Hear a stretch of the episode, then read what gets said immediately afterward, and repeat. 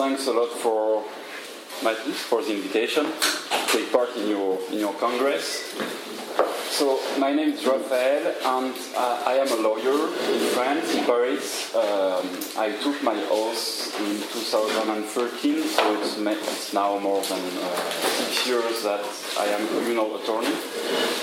And uh, my daily work is uh, around criminal law, of course, around defending the political opponents, defending demonstrators, but I have also cases in terrorism law or uh, normal criminal cases. I mean, violences, murders, uh, sexual crimes, all kind of normal cases, normal kind of.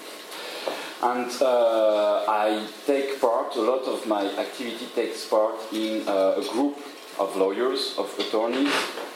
We meet in order for us to defend demonstrators. Because some protesters, some activists organize themselves and ask lawyers to organize also to defend them.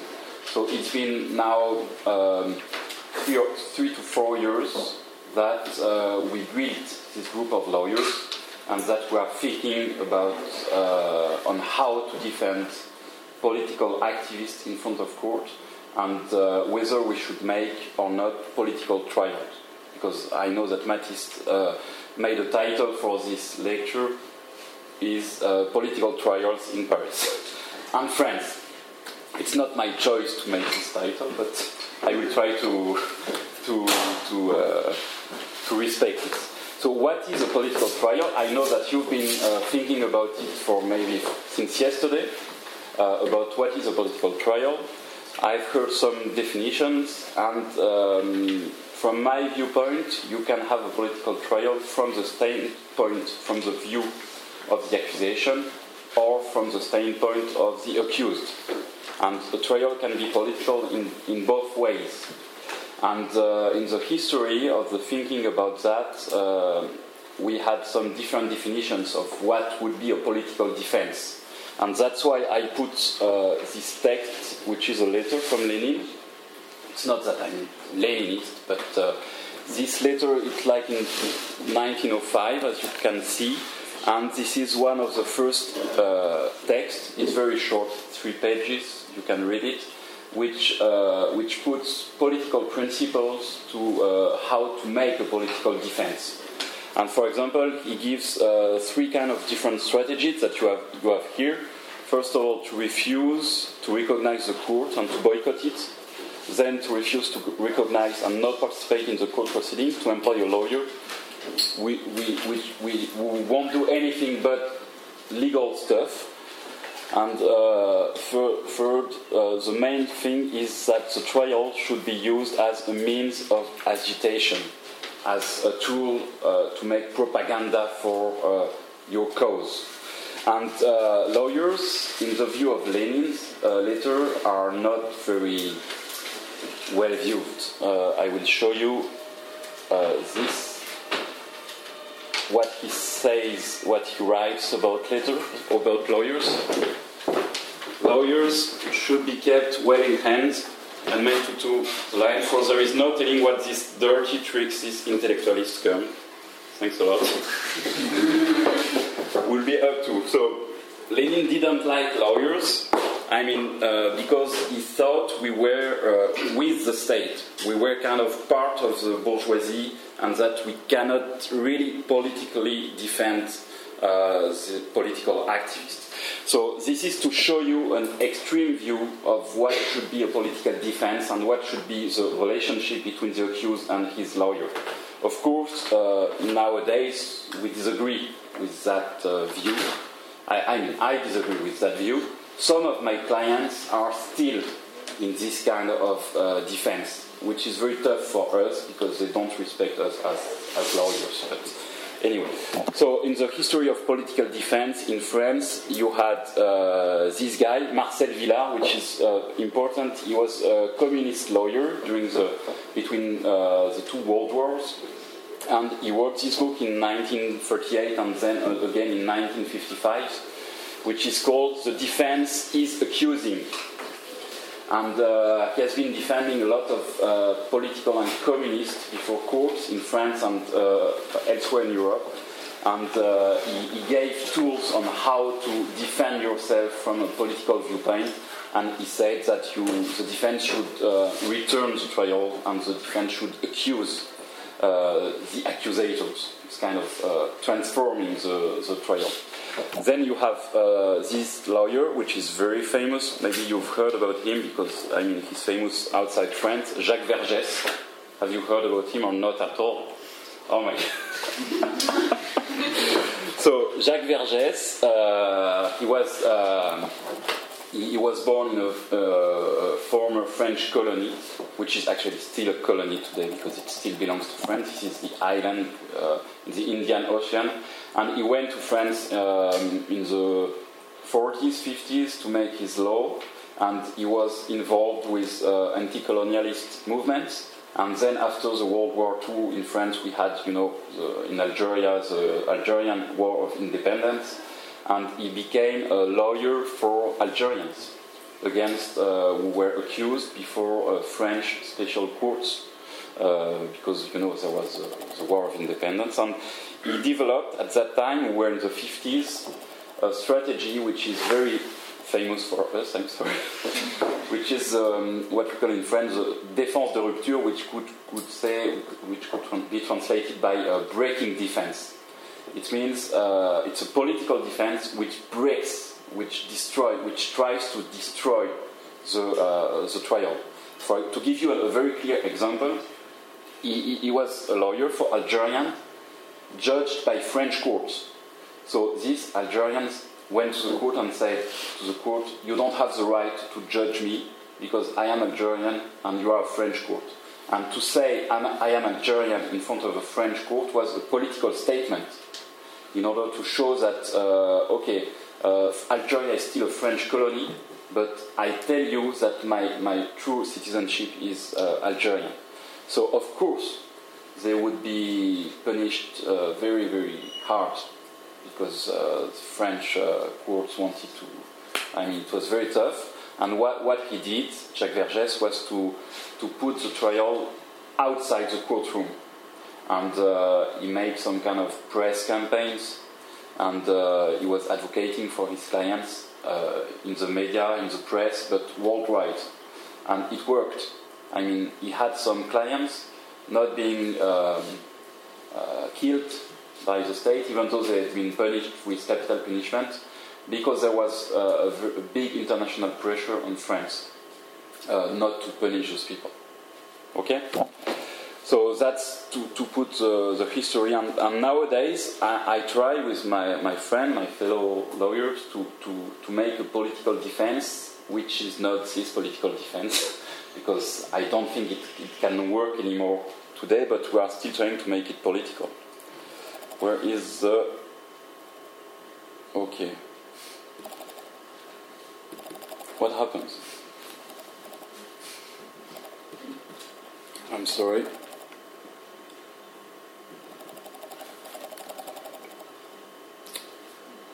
Does not work anymore. Anyway, if you can. Um, so so now, what is the political situation in France? You've heard about it a little bit because uh, he speaks about in the presentation of this lecture. He speaks about the yellow, yellow jackets, yellow vests. Yeah. Okay. Can you open all of the? Do you have all yeah, the other? I can try. Like all, like this. Uh, like this. I think it's okay. Okay, perfect.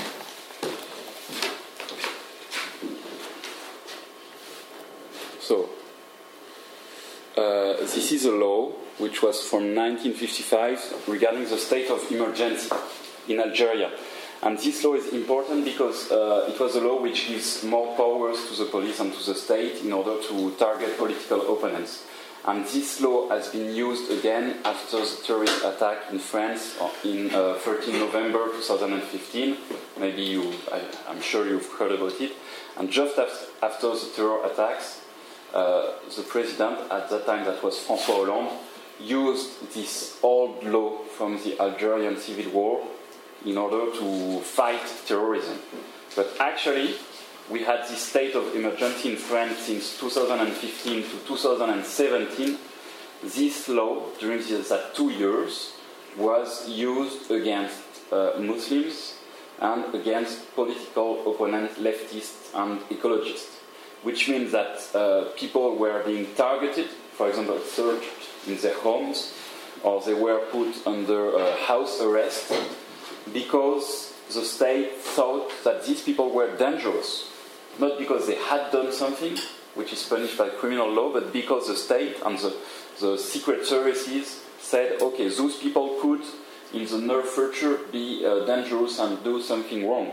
So we put you under house arrest, not in jail, but uh, they were at home and they didn't have the right to go out of their home, but maybe uh, six hours a day, to, to give you uh, an example.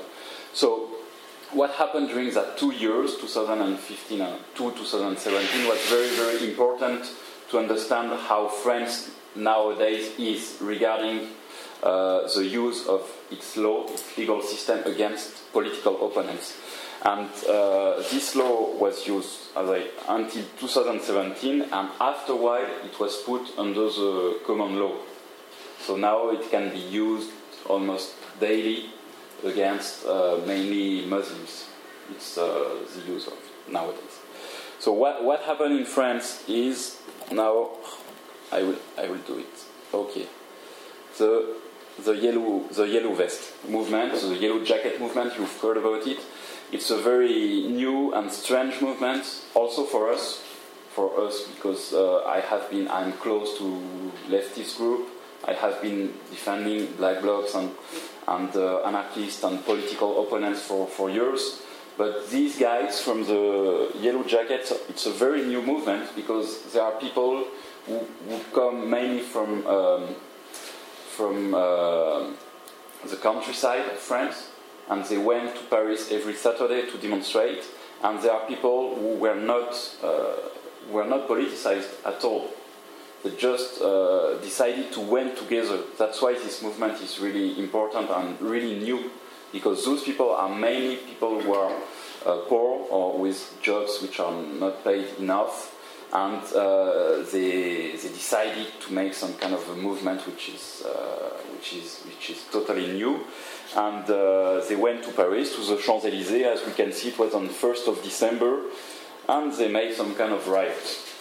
And on 1st of December, the French state and the French president, we know that since a few weeks, uh, because some people have been speaking about it later, in the higher official of the state and the police, uh, it was said that on 1st of uh, December, uh, the government think, thought it could fall down.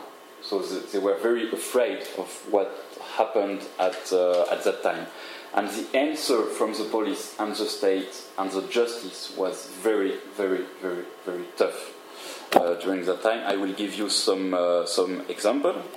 So this is, this is an example of a law. I will, it's important to, to check it uh, from, from detail.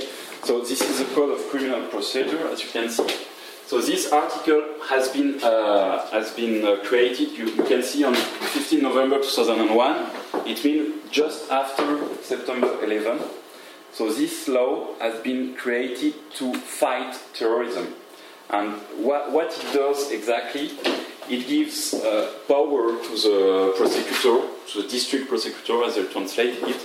It gives power to the prosecutor to authorize the police to make identity check and to, to look in the cars and the luggages of people who are walking in the street without giving any reason. I don't know how it is under German law, but in France, in normal time, if you walk in the street, the police does not have the right to ask for your ID, unless the police thinks that you, you committed a crime. For example, if you walk, if you walk and you, you steal something you know, in, a shop or something, the police see you, the police can ask your ID, which can be understandable. But if you walk doing nothing, they don't have the right to do anything. So what, what did the government did in, after September 11 was to create a law which allows uh, the police to ask the ID of people without any reason, which is uh, like the state going uh, deep inside your, your freedom, because it's your freedom to move, your, your privacy, because what is in your bag or is in your car, this is your privacy and your personal life, so it's protected. But, but now they give these powers, and from my viewpoint, it's really strange, but because I don't think that we could um, uh, that we could find a terrorist with an ID check. You know, like the police, okay, give me your ID, give me your bag, okay, okay, you're a terrorist. No, that's crazy. And this law in 2001, the government said, okay, we will do this law, but it will be only for two years. Just like uh, we were after 9 11, so only two years. And what, what did the government did after two years? Of course, they made it, uh, they made it a normal law. And at the beginning, you know, they said it's only for, for acts of terrorism. But after that, they, they, uh, they made other things like weapons, explosives. Uh, and I think now there is also this, this text, this translation is not the up to date translation because the French, this translation is from the French uh, legal information website and they did not translate the, all the codes in the up to date. Okay, so now it can be used for almost any kind of uh, crimes and uh, offenses. So it's an example of how a law made against so-called terrorists is used against uh, everybody. yeah. And it's uh, everywhere in France, or just in Paris, or in endangered areas, or yeah, it's everywhere in France. Meaning that uh, the district prosecutor can tell the police, okay, tomorrow from uh, from six in the morning until uh, eight in the evening, you can make ID check, for example, in Paris or in this neighborhood of Paris or in this neighborhood of uh, I don't know Marseille or Nantes or anywhere. But you need, first of all, you need an order from the prosecutor. And uh, before the Yellow Vest movement, this article is used, was used, is still used every day against uh, migrants. For example, uh, in Paris, the prosecutor gives, use, is using this article to, to help policemen find illegal uh, immigrants. So, uh, after that, they are being deported. because I defend also uh, migrants, and uh, so so so I see this art, this article being used like uh, almost every day. So what happened in November 2018? At the very beginning of the Yellow Vest movement, our, our Minister of Justice, I will show you a picture of her just after. Uh, the Minister of Justice made orders to the prosecutors in all France to use this article in order for in order to check the demonstrators before they go to the demonstration. Okay, I will, I will show you after. Okay, so so this is our court in Paris. I will explain you.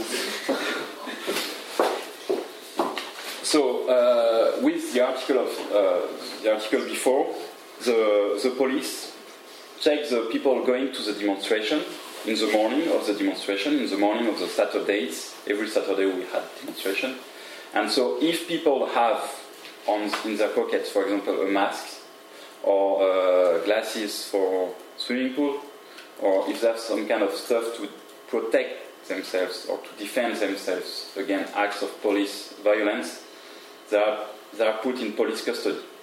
So for 24 or 48 hours. Okay? If the case against them is stronger, after police custody, they are, they are brought to this place which is uh, the court of Paris. I, I, show you a picture because I think it's important. I, I will do a small digression, but uh, this court opens last year. It's been only one year. Before, before we had this one. For we had this one for centuries, maybe for a very long time, and now they, they did this one uh, with some kind of ideology an architectural ideology which is also uh, an ideology of how should the justice be. And in this new court, the architect made different kind of corridors and different, uh, and the people cannot cross by chance. You know, you have, uh, for example, the corridors for uh, judges and prosecutors, and you have other ways for lawyers and the public, meaning that those kind of those people should not meet. And uh, all the ideology of the new architecture of justice in France is based upon this separation between flows of people. That's just crazy. It's just to show that the French justice wants to uh, to separate itself from the rest of the society, and this we can see it in the in this court. So after the after one day or two days in police custody, you are brought to the court if the prosecutor decides. So then you, you need to be defended. So uh, this is Nicole Belloubet. This is the French Minister of Justice. So uh, she was, before being, being in the government, she was uh, a judge in the Constitutional Court in France. So I don't know if for you this is, I mean, it's a question I ask you because would it be possible in Germany to have a judge in the Constitutional Court becoming uh, a minister in the government?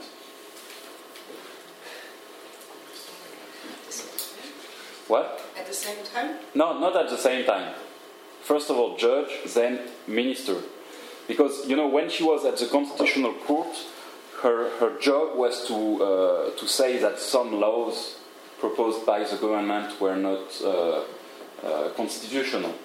So for me, it's strange that she became, after being a judge, that could say that the government did not good things, that she could enter the government after a while. But uh, anyway, so it was like this is uh, after the demonstration of 1st December 2018. She went herself in the court, in the prosecutor's office in the court. So here uh, we have so the minister, and here we have the Paris prosecutor. And so it's uh, a picture to show you how the politics and the government can put pressure on, on justice. Uh, and there, that we, we could say that we don't really have some kind of separation of powers uh, because of that. And uh, at that time, she, she went there and she said publicly to the press that the day after, uh, there will be maybe 60 or 70 people being judged. So the government announced officially how many people taken in the demonstration the day before would be judged by a speedy trial the day after, which is quite strange that the government says that. You know, it's not. Uh, it should be the judges who, who decide that. So, so now you are in the court. You are jailed in the court, and you can be judged with that uh, speedy trial. So what what do we do? What do you do at that time? You take a lawyer. I, will- I will do it. So this is this is an article which has been made about us, uh, lawyers defending uh, uh, demonstrators. So I'm here, and then he's a friend of mine, and in the article there are a lot of the lawyers from our group, just to show you uh, that we've been identified uh, nowadays as a group of lawyers doing uh, doing that kind of job for for the people. So this is uh, an extract from the law in France. Uh, I, I understand that in Germany the trials can last very long, and I know that uh, Loic's trial from the G20 is still underway and he's still not been judged. In France, we have something called, um, I translate it by speedy trial. It means that you can be judged and tried just after uh, the, the arrest. You're arrested on the Saturday during the demonstration, you're in custody until the Monday, and the Monday afternoon you go in front of the judge, in front of the court. And uh, then you have uh, two choices. The first choice is whether you, you, you say, okay, I want to be judged today, but the point is that you don't have time to prepare for your defense because you don't have a lot of time to meet your lawyer. Uh, you don't have time to, to gather uh, evidences or for your defense. This is the first choice. And the second choice uh, is that you ask for a postponement of your trial, which could happen after, for example, one month. But the risk is that you go in jail for that time. So this is uh, this is a proceeding that we criticize a lot because it puts a lot of pressure upon uh, upon defendants who will be uh, who could go in jail very very very uh, easy. So this is the same code, and you can see here. It's very important that the articles, this and this, this, this, those are the articles regarding the speedy trial, are not applicable to political offenses or crimes. Meaning that uh, for political crimes, you cannot be judged in speedy trial. Meaning that the prosecution does not have the right to use those speedy trial to sue uh, political offenses. So the question is, yeah. Um, just want to have a question for like the speed trials. How, uh, what are the circumstances that you uh, get in jail, uh, into jail for this month, or high, how high are the risks? The risk is high depending on the judge in front of you you are. No, no, the, the criteria yeah. for going to jail are some, I, I guess the same as here. Meaning, like, if there is a risk for you to, to flee, if there is a risk that you will do a crime again, uh, if there is a risk that you could put pressure on witnesses, you can go in jail. Okay? For example, uh, I, I, defended Germans, Italians in trial in France, or Belgians.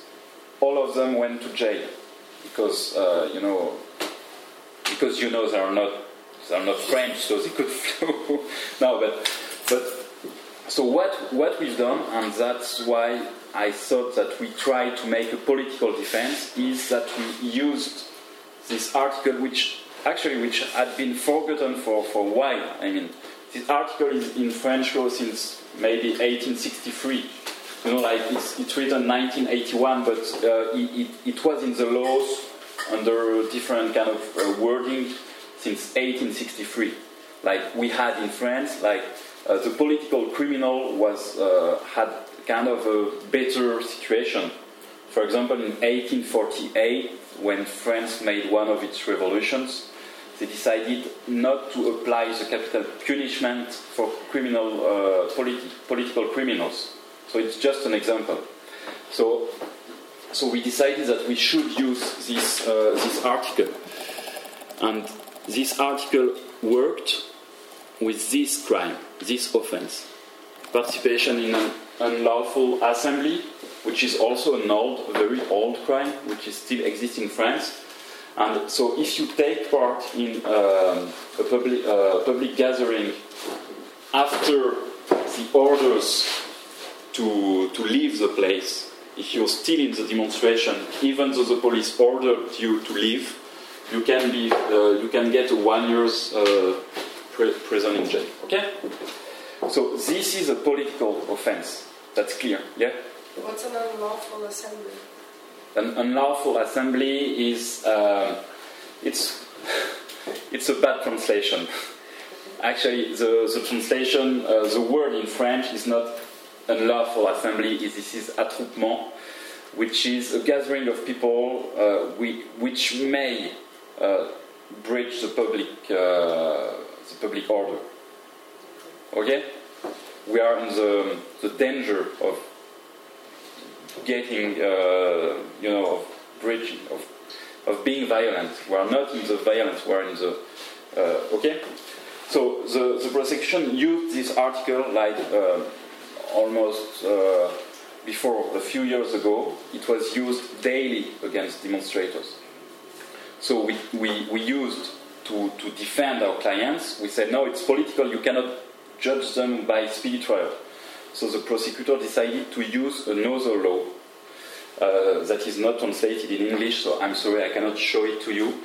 It's a, a law which has been made in 2010 and which punishes the intent to be violent in group. So I, I, heard this morning uh, in another workshop with Matthias and Gabi that people could be jailed for Uh, taking part in the demonstration even though they did not do anything, just because they were there and some other people did something. With this new law in France, you can be jailed and punished only because you had the intent to be violent. And that's why we had so many, so many, so many people. I speak about thousands of people being put every Saturday for the last six months in police custody because they wanted to go to the demonstration. So we had many people being put in this police custody because they had these uh, swimming, pool, swimming pool glasses or protections. So they went to the police custody after two days. Most of them are being freed without trial, but actually they, they've been, uh, they could not uh, use their right to, to demonstrate. Okay, so this new article is used uh, by the prosecution, and we tried to say, to show that this article is also a political crime. But so far we lose on that point, because if we had we won on that point, the whole uh, criminal politics of the French state would uh, would be destroyed. Yeah. Uh, is the, this article is it uh, newly made from the parliament, or they just used another article for the new cases? No, this article was made in 2010 after uh, after some kind of uh, stories in the Paris suburbs. I mean, this is an article, a law made against black and Arabs, young uh, people from the suburbs. Because in the mind of the French state, black and Arab youngsters, which gather together in the public space, are a danger. It's not my mind, it's how the, the French government thinks. And we have in France, I don't know about Germany, but we have in France this uh, ra- race issue, which is very, very strong and very important in France. And, and I, I can say that in certain ways the state is racist. And this law was made against, it didn't say that it was racist, of course, but that was made against young black Arab men gathering uh, together because a gathering of young men is more or less will become violent. You know, this is the idea. and this law had not been used at all during years until last year. So they, they, they, they, found, they found it and they use it and they are using it against uh, the gilets jaunes, the yellow, the yellow vest.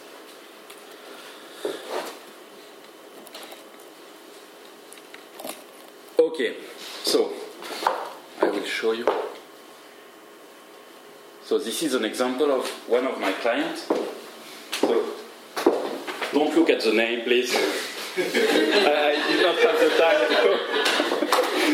I did not have the time to, to erase to erase it. No, but it's very important to show you uh, what what is a case. I will explain you what is a case. You know, uh, because we have speedy trial, we have also speedy evidences and speedy speedy proceedings, speedy cases, speedy.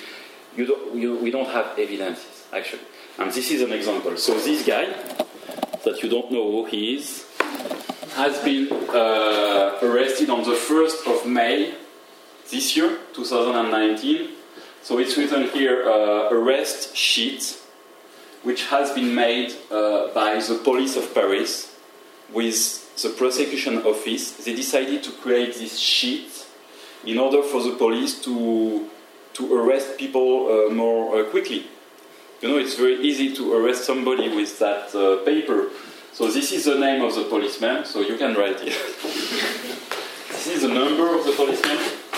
This is uh, the, to, to which company he belongs. This is uh, the grade of the policeman. He said that he, he was wearing his uniform, uniform. So this is the name of my client, his birth date, his address.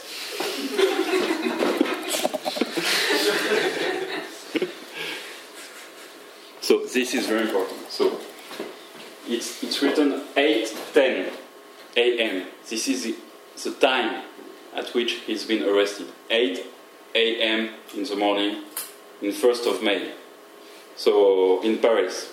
So at 8 in the morning, you don't you don't have demonstration. You have nothing. And he's been arrested in a place which is uh, actually which is a park, a big park outside of Paris. And uh, actually, he went the day before from his town, which is north of France. He drove his car and uh, he spent the night in the park sleeping in his car. And he was he wanted to go to the demonstration, but he slept there with friends. His friends were in another car, and they, they were sleeping. And at eight in the morning, he was uh, the policeman knocked at, uh, at his car, and they decided to arrest him. So after that, it's really easy for the police because you have some uh, some boxes. Here is written offense or crime, crime or offense, and you have different kind of, of crimes, and you can just it's very easy. So you can choose. So this one, which has been chosen by the police, is the article I spoke to you about, the intent to commit violence. Okay. So um, all, all the other, for example, here is violences. Violences meaning like when you throw a stone at the police, for example. But of course, at 8 in the morning, it did not throw anything. So, so there is nothing, there is nothing, there is nothing. And here, so there is, you know, white box for the police to write uh, information about, uh, about the case. So he wrote uh, glasses to protect firework and um, lighting, lighting fire. So that's what they found in his car. But in his car, he had also maybe uh, two to three bags. He had uh, two jackets. He had like yellow vest. He had uh, toothpaste. I mean, he had a lot of things. And because of that, the police took him to police custody, and the prosecutor decided to bring him to, to, to a speedy trial. And so I was there, and we asked for postponement of his case in order for us to, to ask this policeman to come to the trial, to come to the court, to witness at the court, to explain what he did and why he, he arrested that guy, and, uh, and he went to jail. So that guy spent one month in jail, being arrested at 8 in the morning. So in that case, there are five. Three of them spent one month in jail. It's to give you an example. And uh, so this, this paper is uh, in maybe 90% of our cases the only evidence against our client. This is this paper. You have nothing else. Nothing. And for example, I had also people uh, accused of, of having uh, thrown uh, stones, you know, like demonstration. and and uh, for example, you know, somebody would be arrested, it will be written maybe 17, uh, 5 p.m., 6 p.m. at that place, and it will be written here, violences against a cop, and then he will be written here, uh, throwing stone, nothing else. And, and the prosecutor gives that paper to the court, and the court punishes the people on the basis of this simple uh, sheet of paper. And of course, when, when, we defend our client, we say, no, he didn't do that, and this evidence is not enough, and you need to, to, to ask more policemen to, to compare, you need to check video, you need to. No, it's okay. So the French judges are, are, are sending to jail demonstrators only on the basis of this. I don't know about Germany, but for us it's uh, it's it's difficult. It's it's very tough. So uh, I wanted to speak about so this case, this client. Uh, actually, uh, he's not in jail anymore. We made. Uh, I I went to the appeals court in Paris, and the appeals court decided to to free him. So we made the trial, and we were five lawyers at his trial because of five defendants. And uh, our way to defend politically our clients is also to defend them from a collective viewpoint, meaning that we go together to the court. And we were five lawyers, but sometimes we, we appears we appear at uh, maybe 14, 15 lawyers together in one case. So we go together, and uh, you know we we stand up with our dress, and uh, it, it, creates a strong. Uh, we, we, we are stronger together in front of the prosecutor, and we can change the course of the of the trial. Like, yeah. Uh, that's not something that you as defendants can choose or that you as defenders can choose to, to go to trial as like, I don't know, 14 judges or, uh, or 14 uh, lawyers. Are you deciding that or are yeah. prosecutors deciding? Okay, because in Germany prosecutors are deciding uh, to, uh, uh, who has to appear before court at, at, at, which time. What do you mean? Uh, you, you, couldn't do that in Germany because usually the prosecutors decide who they accuse, and okay. only the accused can stand and trial, and uh, other defendants, uh, well, they cannot. Okay, okay, okay, okay. I understand. This is the same in France. In ah. France, the prosecutor decides who is going to trial. Okay. But actually, uh, the prosecutor decides who is going, uh, which people are in which case. And for example, this case, there were five, because they were arrested not together, but more or less together. So they were, they were put in police custody together. So the prosecutor took the case and put them all together. So they are judged together. This is the same uh, file. So we decided to, to be one lawyer for every defendant. Even though in that case we could have, I, I could have done the five defendants alone. I mean, there was no trouble with that. But uh, for us, it's much better to be stronger and to be five people. And um, yeah, so sometimes, because the police is arresting massively the demonstrators, we have a lot of cases with uh, maybe 10 people, 9 people, 8 people, sometimes 15. Yeah.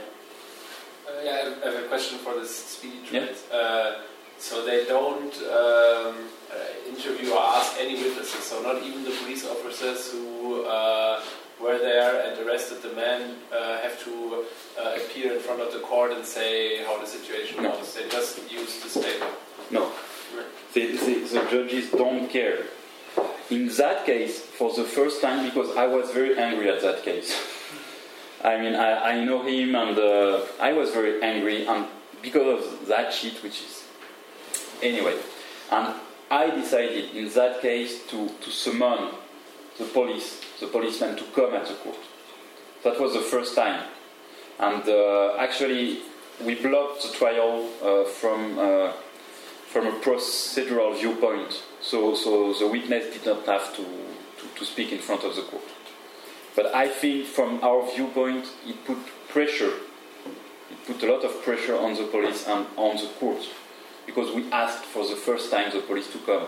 Usually in France, the police never comes to the court. I mean, in, in, this, in this kind of, uh, not in criminal, in criminal cases, the police comes. But in, in, in so-called simple cases, the police never comes. And you know, this case, like for the judge, it's maybe half an hour, 20 minutes. No, there are five, but if you have a case more or less the same for only one people. The whole trial, this is 30 minutes. Maybe 10 minutes for the judge to make a summary of the case.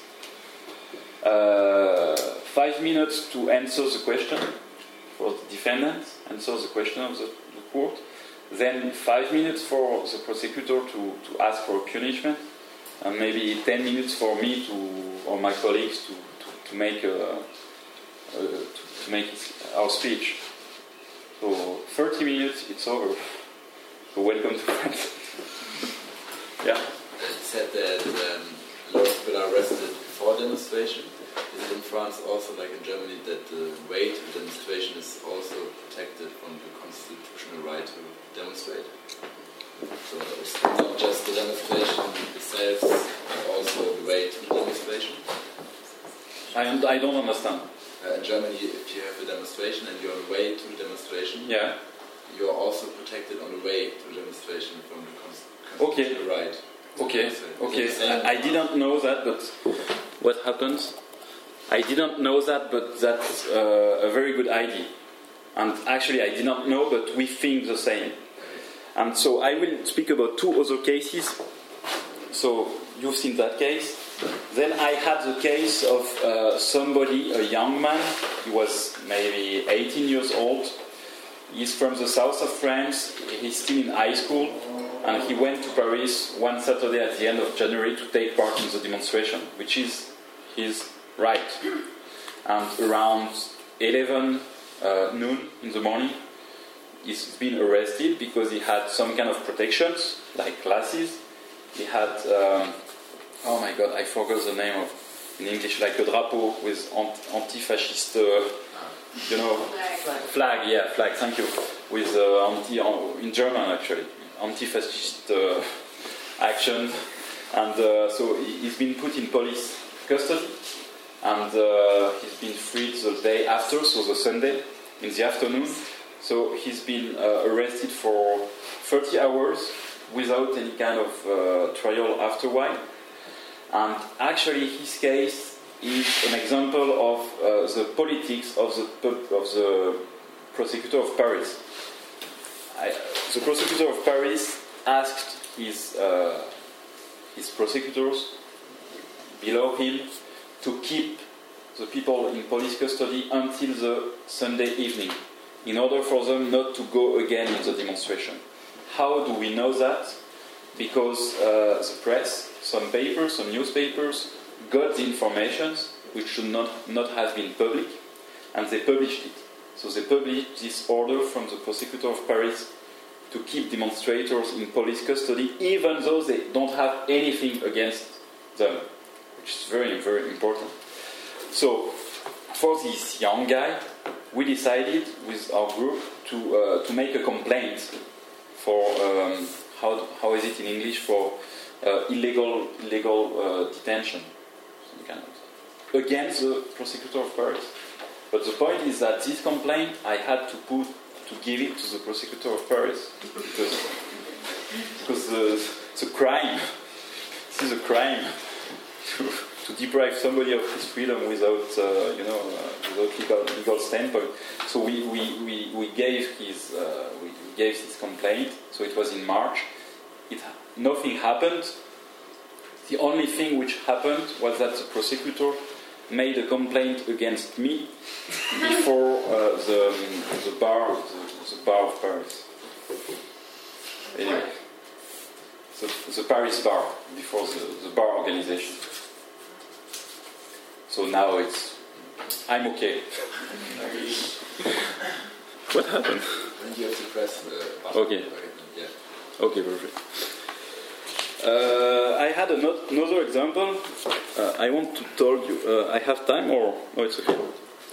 Uh, she's she's a woman. She's Italian, and she went in the south of France, in uh, southeast, southwest of France, in Biarritz, Bayonne. Maybe you know the place. It's a Basque Basque country, and she went there and she took part in the demonstration uh, in Bayonne. In this demonstration, the, some people throw stones at the police, um, uh, the police building, which is not a very good idea, but anyway. And she was in the demonstration, and she's been arrested in the demonstration, but she did not throw anything. Anyway, she's been sent to jail, and the court says, okay, you were not, uh, you did not throw anything. We don't have evidence that you threw anything, but because you were there, you are guilty of uh, violence. And that's what I've heard from what happened in Germany for uh, in Hamburg in the G20. And so that's why I wanted to, to show you this case. So we made an appeal for the appeals court of Pau in the south of France, and hopefully the appeals court said no, it's not possible in France to find somebody guilty for uh, without having done anything in the demonstration. Okay? But actually, she spent three months in jail waiting for the trial and appeal. And uh, because she also refused to give uh, DNA and fingerprints. But that, that stuff, but that's to show you a little bit of uh, this story. So, this is the UN. What did we do? Uh, when we saw the situation, we decided to, to, to, to take 30 cases and to go to Geneva, to the UN, uh, to show what, what is happening in France. So we went, um, we went to Geneva, we met with uh, a special rapporteur for the right to demonstrate, and we gave him cases about uh, what, what, I told you about, for example, be demonstrators being put in police custody. So we gave it to the, to the UN, and after a while, the UN made a statement uh, criticizing criticizing what, what's happening in France. And uh, actually, it's very tough. I mean, it's very it's great. And uh, we had the UN criticizing France, the EU Commissioner for Human Rights criticizing France from the standpoint of uh, of the right to demonstrate, but also from the standpoint of uh, police uh, police violence. You've heard, I, am sure you've heard that uh, we had so many people injured in the demonstrations in the last months. It's like uh, uh, people uh, losing eye, losing hands, feet. That's that's terrific, and the weapons used by the police are very, very, very tough and dangerous. And uh, we made complaints, a lot of complaints against police. But that's very strange, you know. Six months after, not one policeman has been uh, has been sued in front of the court, even though we have dozens of uh, demonstrators being sued and jailed every week. And when you show, uh, I can say that in France we have a good justice only when the accused is a policeman. Look, he, he, for, for demonstrators, you, you need one, one sheet of paper to, to jail him. A policeman, to I don't want anybody to go in jail, that's not the point, but uh, for, for, to, to show that a policeman did something that he did not have the right to, to do, it will take years and years and papers and witnesses and videos and everything. So we have a good justice in France only for policemen, but not for demonstrators. So Thank you, and if you have questions, I can.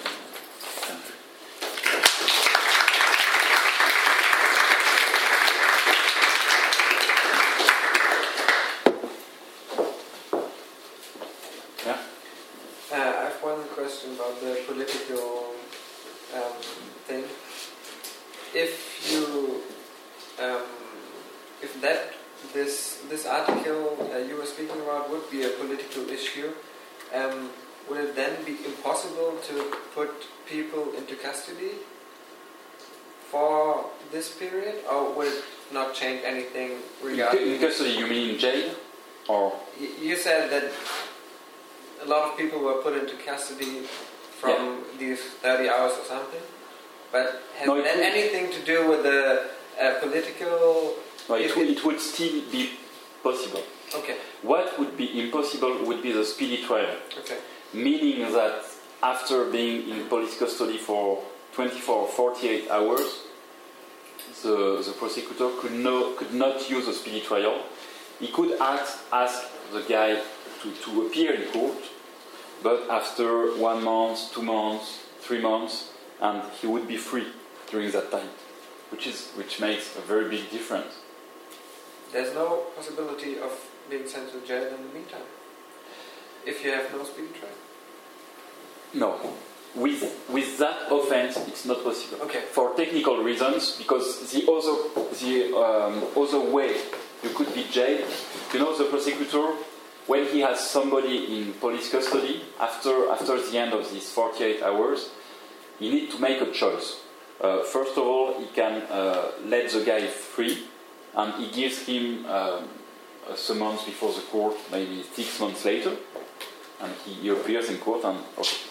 Second choice, he bring him to the to the court right away, which is uh, like the speedy trial. and you, make him in front of the court the day just after. Or the third choice is for the prosecutor to to to to, to make what we call uh, to, to get what we call an investigating judge, juge d'instruction. I mean, it's very French. This is a judge who is making investigations in the long term. He can, and, and he asks this judge to, uh, to, to investigate the case. And uh, the, this judge indict the, the person, and he can send him to prison unless for this kind of uh, offense. Because the, the jail time, the maximum jail time is one year.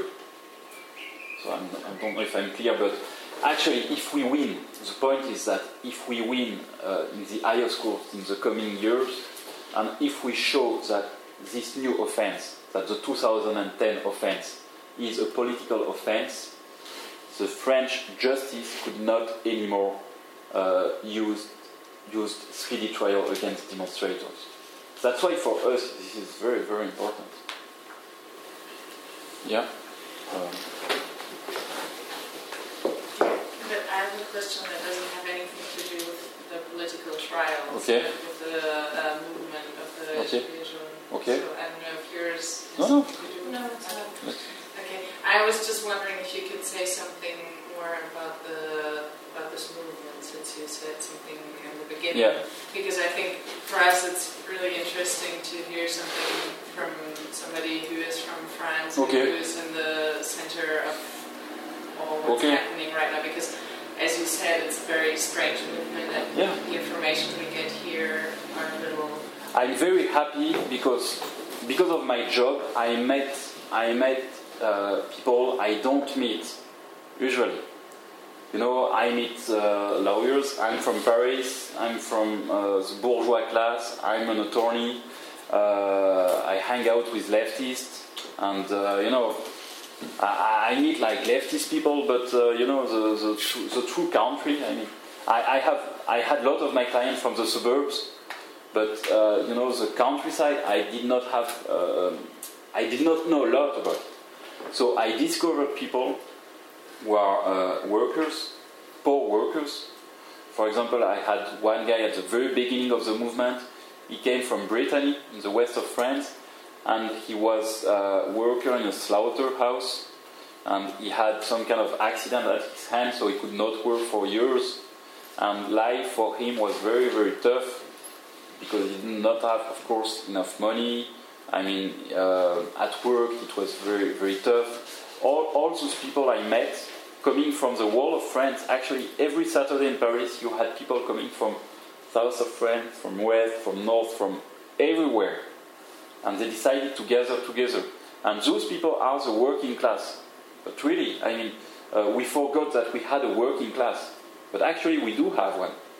Uh, people working in, in factories, people uh, working in uh, part-time jobs, people working in the countryside in uh, interim. I don't know if the word exists. In. So those people make politics for the first time of their life. And what is interesting is that those people, when, when you speak with them at the first time, they say, okay, I have a lot of respect for the police. I have a lot of respect for the justice. I respect the institution of the state. I respect the government. But they went in demonstrations and they, they see how the police is behaving against demonstrations. They see, they saw which weapons the police is using against demonstration. They went to the courts because they were accused or because they went, they went to see how their friends, their husbands, their son were accused. So a lot of people who did not know anything about the justice went to the court and they saw it. So they watched the, the judges, they, they, they saw judges sending people in jail for, for months on the basis of this, uh, of this sheet. You know what I mean? So they, what is very new is that uh, those people are, are, are becoming politicized and politicized against the state. So at the beginning of the movement, the Gilets jaunes, it was against uh, taxes on the fuel. But very soon, it became a, a movement against police violence. And the more violence the police made, the more demonstrators would gather together to, to, to, to, uh, to criticize, So nowadays in France, police violence is something that you cannot hide. So that is very important. And actually, some people from the suburbs uh, say, uh, we in the suburbs, we were uh, uh criticizing police violence for years because we young black men, Arabs, we've been used to, to to this police violence, which is true, and which was not publicized as the Gilets jaunes movement. But I, I don't think it's a, it's a problem. Nowadays, because of the Gilets jaunes movement, we know that there is police violence, and we cannot ignore it even in the suburbs. So I think from a political viewpoint, it's interesting from you know, also for, for the suburbs. Is that clear? Yeah, there are a lot more questions. No, go ahead. Well, I think what me and a lot of friends of mine are wondering about is is this movement something we should support or not? Like, is this some is this movement a movement that, yeah, I don't know, has the same uh, goals like many of us have. You know what I mean? Because uh, from what I yeah, from what I read here in the media is, that they're they're being criticized a lot. It's I think it's mm. hard to say this movement, but like the movement is being harshly criticized for being racist or homophobe or sexist and mm. all that stuff. And I think this led to feeling here yeah. that yeah. people say, no, this is not yeah. my movement. Like, I don't want to. It's true that at the beginning you had some kind of behaviors which were not, uh, you know, that we could not support. And we had this question between us, between lawyers, and between the, with the organization we work with, because actually we are a group of lawyers, but there is organization uh, which is a, a, very, very, very small Rote Hilfe, and uh, which, which, uh, which gathers money to pay us, which uh, tries to make informations about how to behave in front of the police, in front of the courts, and which gives information about all that. And at the very beginning of the movement, they gathered together, they made meetings, and they decided whether or not we should pay for the defense of the Gilets jaunes. And the, fir- the first cases I had, I was not paid because the organization uh, did, not, uh, did not want to help to support. But very quickly, they decided to support it and to say, okay, those people are from the working class, they come to Paris, they are uh, they, are, they, they, they, will know the state repression, the, the, the judicial violence, the court, the judges' violence, so we need to support them. And uh, actually, nowadays, we have uh, in the Gilets jaunes movement, you have very interesting things with people uh, deciding to speak together, to occupy places, roundabouts, to, uh, to, to make general assembly on the national level so it, it, I think nowadays we can support this movement. Of course, it's not. Uh, I mean, I'm closer to other other political movement, but these are new, and we should not uh, we should not too much criticize the people becoming politicized. Otherwise, we lose uh, we lose a, political um, I don't know tool. Yeah. Is the movement still? Um as presented in December or the beginning of it? Because in Germany we don't have those much information nowadays. No, now, now the movement is not strong anymore. You don't have a lot of, uh, of things happening nowadays. But I think that nevertheless it helped some people, uh, yeah, beginning a discussion, beginning political discussion. I think that's important but it changed like the political climate, even though the um, when the are elections. Maybe sometimes in Germany, I think it's every weekend they um, ask people in the papers what they would vote if there was election next uh, next mm. weekend. How did that change uh, in time while the Gilets jaunes were present? I don't know. Okay. Sorry. Yeah. Um, I have a question to, um, to to the way you do your political way of process. So of course, all your case also concerning the yellow vests are in a way political, but which strategy do you also use as a collective or as an organization um, to politicize, if it's necessary, um, the cases you have? Like, of course, on the one side, like those classic uh, leftist um, um, political process. How do you do this? And now also this yellow vest, um, because I mean there's a big discussion about it and also about the mm. violence um, of the police. Um, how do you politicize those cases, those processes? Okay. We politicize those cases inside the court and sometimes outside the court. Because I, I, hear, I hear in the last workshop that a political trial is a trial that you uh, politicize outside the court by, uh, by going above the judges. I think this definition is too, too small. We can, even without any press, any public, we can make a political defense and our way to politicize is to remember that the trial is politics, is politicized because of the accusation, because of the prosecutor, not because of us. Because the prosecution will, in every trial like this, the prosecution will say, okay, you're not a demonstrator, you're not politicized, you're, you're a criminal. I mean, you, you made an act of violence against the police, so you're a normal criminal so you need to be judged as a criminal, not as uh, somebody who has political ideas. So we say that, first of all, the prosecution is politicized because it depends from the government. And we remember every week, every, every Monday, every, every Tuesday, we remember in court that uh, what happened with the arrest, with the with uh, the accusations is uh, decided from the government. So it's not us who are politicizing the trial. This is the accusation which makes it political. And usually, when we do that, the prosecutors don't like it.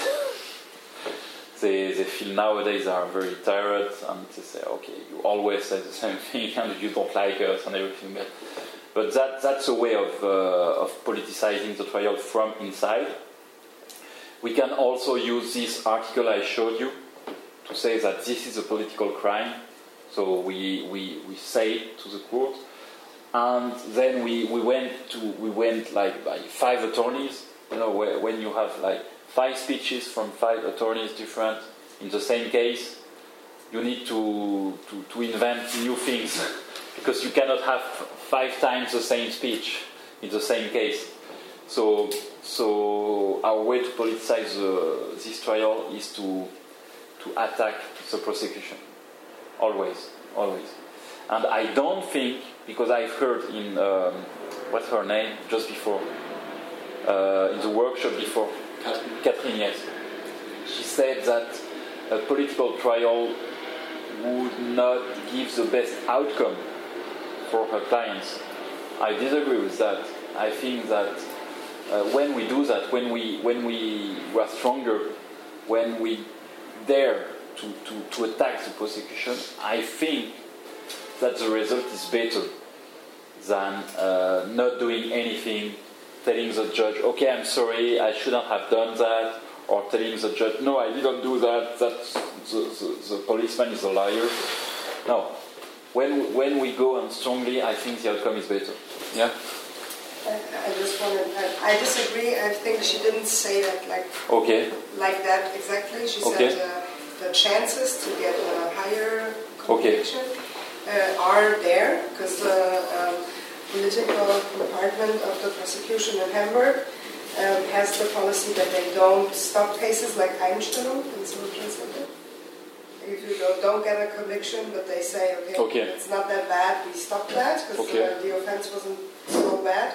The political um, compartment doesn't do that. Okay.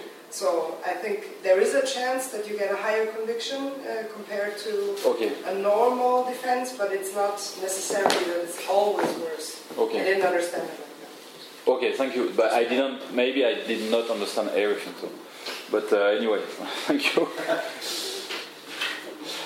no, but, uh, well, yeah. Um, what do you think? How strong does, does the police and the, the justice system stick together? Um, at the beginning, you you uh, said showed this uh, thing where uh, um, a, uh, a judge became a minister. Um, in Germany, we would be very happy if they, that would happen because our ministers are, are uh, not that based on the law principles as our high judge. She's not.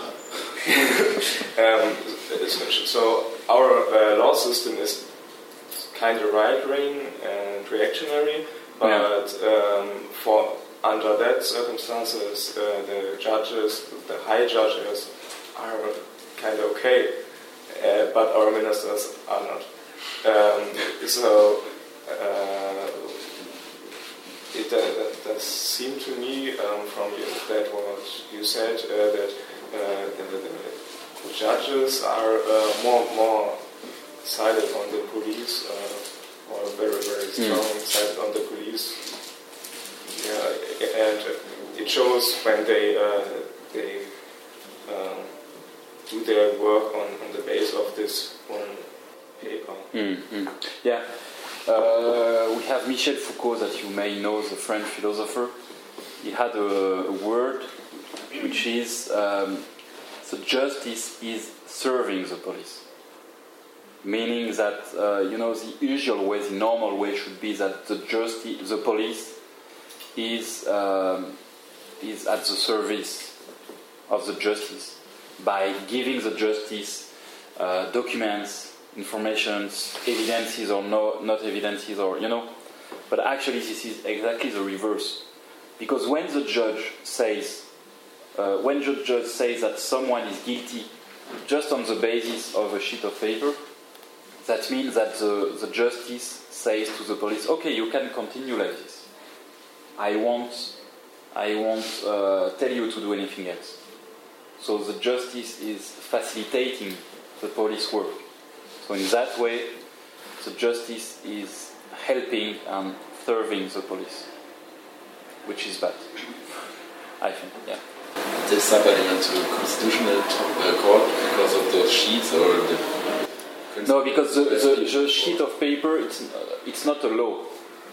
It's a, a practice. Yeah. So the constitutional court, you can go there because of a law, not because of uh, practice. You understand? Yeah, so it's it's not a written right to use those sheets. It's just like they invented them. Of course, we, we say uh, in front of courts, not constitutional court, but we say in front of court that they don't have the right to use that.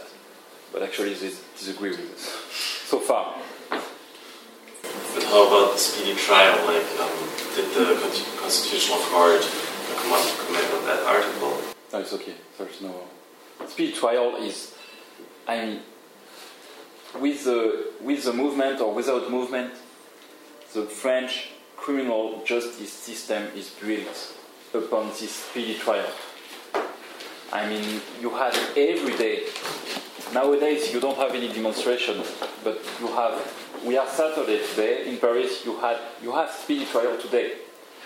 People having been uh, arrested like before yesterday for uh, theft or for uh, small drug trafficking or those kind of things. They are, be, they are being judged now. So every day you have like uh, small uh, offenders being being judged with this speedy trial. Yeah. Um, one question: What is the name of the organization uh, where you're connected with the other uh, advocates? It does not really have a name. but I can give you their information, their uh, email or phone number. No, no, it was uh, it just interesting for me how you organize yourself or how you also maybe work with other organizations, like to Yeah. get more popularity, for example, and to uh, like show the problem of police violence, for example. Yeah. Okay, um, police violence is an issue which is uh, taken by different organizations and journalists, and you have uh, organizations, for example, uh, big a big organization is regarding Adama, Adama Traoré. Maybe you've heard about it, about him. He's uh, a young black man. He has been killed by not the police, but uh, anyway, law enforcement officers three years ago and you have his family, mainly his sister, and a lot of people. Uh, they made a, a committee to support Adama. So this is like a committee against police violence, and they are strong, and they are, are they have connections with other kind of groups. But from from the defense viewpoint, we have in Paris uh, a group of demonstrators, of activists. They, they call themselves. Uh, I don't know, stop repression. And they, they have they have connections, of course, with all the other kind of groups in other other cities in France. Yeah. Um, is there or is there a broad um, is there a broad awareness of this um, this problem in the public? Because I think, like for example, in Germany, um, these these kinds of human rights infringements are not really linked to the yellow vest movement. Like this, the state of emergency was known, but I think like what you told, it's, it hasn't been covered anywhere. And is, is, is, is there a difference in France? I don't understand the question. Is it like is are these human rights infring- uh, infringements covered by people, or are they known in the broad public in France? Because I think in Germany you don't you, you just hear that the yellow Okay. vest movement is very very aggressive, Okay. and that's it. But you don't Okay. really hear Okay. anything about police violence. We do we do all what we can to uh, as lawyers. Uh, we have been publicizing a lot some cases, some stories. For example, the, U, the UN, we've been make uh, we made uh, publicity around that. For example, next week we have a press conference with the Human Rights Federation regarding the, the repression and the behavior of the court in the east of France, in Bure, where you have um, a very strong anti-nuclear movement, and the repression from the court is very tough. So we make a press conference next week around this subject. But, but I don't think that human rights infringements are very well known by the public in France. Not enough. What is known nowadays, this is police violence. And anybody knows about that now in France. I have like uh, one question about the law. Um, like um, the is, is there a police law and a criminal code? Um, and then the police um, acts um, because of the police, uh, the the police law or the um, criminal code, or isn't it? We don't have a police law, I mean, more or less, but we have the criminal code and the code of criminal proceedings. That I show you some, some examples. And the, the code of criminal proceedings say what the police can do or cannot do. But actually, the point is that there are a lot of uh, police behaviors that we will never know if they are legal or not because they never go to court. Know what I mean? You know, when, for example, the, the police decides to put someone in custody for 24 hours, and after that the guy is free, the, you will never have a judge looking at it, and you will never have a judge saying, okay, this policeman had the right or didn't have the right to put that guy in police custody. Know what I mean? So that's why that there are a lot of behaviors which are uh, under you know, under judicial scrutiny, which is a, a big issue actually. Is there a possibility to get a lawyer and um, bring that to court? For example, that you have been arrested for 24 hours? But that's what I've done, and after that I've been sued by the prosecutor. I told you. Uh, but it's very rare because once people are free, you know they're free and uh, you know they go back home and they don't think of making a complaint and uh, and everything. Yeah. Just like a comparative law question. You, you told us that it was somewhat of an issue in, in France that uh, the justice minister uh, talked to the Parisian uh, uh, chief prosecutor and then announced that 90 people, 90 people would be tried. Um, in, in, Germany, I think it's not that surprising because in Germany, prosecutors answer to justice ministers. Mm. They're part of the executive and treated mm. as such, and uh, actually do answer by law to uh, justice ministers. Okay. The, the, federal ones or the, the state ones. Okay. Uh, I would like France to be like that. Because in France, you know, it's strange because the prosecutors tell you that, uh, that they are free and independent, even though they are not. And even though, as I showed you, the minister is going giving orders inside the court. So uh, a lot of people nowadays in France want the prosecution to be uh, independent from the government. And I think this is a very, very bad idea because the prosecution should um, be responsible towards somebody. If the prosecution is independent, it could decide without any kind of scrutiny from anybody. I prefer to have in front of me uh, an enemy, the prosecution, being politicized and being dependent to the government. It's easier for me because I can say that the accusation is politicized and what, what they're doing is politicized and everything. Know what I mean?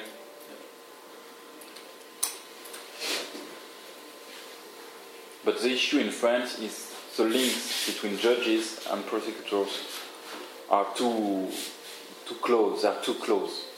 They come from the same school. They, you know, they change uh, jobs during all their career, so they are very close. So one, one reform which would be very important in France is to, to, to separate really these two entities. How does the French government and the French justice system react to the UN criticizing It did not react. That's, that's, ter that's terrible. That's, that's, um, the French government sent a memo to, to Geneva, to the UN, that I read, but there is nothing inside. They say they just say we, we did everything by law and uh, there's no troubles, there's no issues. There's, that's just crazy. You know, France is living nowadays in, in kind of a bubble. They, they are ignoring all, all people outside. You know, you have Human Rights Watch, Amnesty International, uh, I mean, maybe journalists from all over the world, the UN, the EU you have a lot of people saying that what is going on in France now is not good, and uh, they, they, are continuing. Yeah. Okay, so maybe the question had been asked before, I just didn't understand it right. But you said when your client had been um, had been put into custody for 24 hours, he sued you, and he sued you back, and um, but you still, I mean, the case you still sued him. So the judge just said, "Oh, I won't look at it," or why didn't it? Go no, the, the my complaint is still on the prosecutor's desk. Okay. So it did not yet uh, send it to a judge. Because he can decide if he. So you have to. Uh, I will do something, for sure. But uh, nowadays we, we, we make public pressure on him on that case. So just that I understand right, so you had to give the case to him and he decides when he wants to... Actually, I, have, I, I gave him the case and I asked him to, to give the case to uh, the prosecutor of another town because of, of the issue. And uh, so far I didn't do that. So I will ask the appeals court to do that. Okay. So there's no way to sue them by yourself? Just the prosecutor can sue himself? exactly. But that's difficult because you, you are attacking uh, by legal ways the institution which is in charge of applying the law. Yeah, in Germany you can sue uh, the police by yourself. without the prosecutor, Okay. so by the Verwaltungsgericht. Okay, we can do that also, but but it, it won't be successful. I understand you correct that you brought up a criminal case against the chief prosecutor of Paris. No, it's not against him. Okay, but uh, you did do that because you cannot, uh, well, bring a court, uh, bring bring uh, legal actions against uh, the imprisonment for 24 hours. Did I understand that Exactly, exactly. Okay, so in, in Germany you could do that, even if it's over and uh, the person is not in jail anymore. Uh, if there's a legitimate interest, uh, that the legitimate interest, for example, can be um, that uh, the same thing does not happen to other people, um, then you can still bring legal action uh, against uh, false state actions, even if uh, their effect is well, if, if no one is affected anymore. Hmm. That's good. We cannot in France. That, that's a big issue, actually, because uh, we, we, we wanted at least to make a civil case to get money for the people who's, who've been put in police custody, but it's, too, it's, it's very too difficult. And it's a big trouble because uh, the police is, uh, and the prosecution is using this police custody like massively. And so you have every week uh, hundreds of people being jailed without reason, and they are doing it again and again. And since there is no kind of there is any kind of punishment or even a civil punishment, they will continue, and that, that's a big issue. It gives. I, I think that in France the police have has too too much power, and also the prosecution. What's the public view on this speedy trails? Because it's I, uh, it seems to me like a diet version of a uh, yeah of, uh, of the original trail trial. So if you see it, you, you would say what's that bullshit? The public is, view. it, is it well known that uh, it is there? I mean, the public know. People they don't understand because they don't know the details of, of these uh, proceedings. But now we have more people knowing that uh, proceedings because of, of the repression. So when you know it, when you see it, you you you are afraid. yeah. And maybe one more question about the movement itself, because as the girl said before, the coverage in German news is kind of silent, of course. Um, do you have the feeling that people who are maybe not going to the demonstrations themselves still feel represented by them, or is there maybe a difference between rural areas, people living in city, Mm. or does it maybe have did it change over time? I don't know. Uh, no, it's the feeling. No, I, I, don't want to say. I don't know. I'm sorry. Okay. Thank you.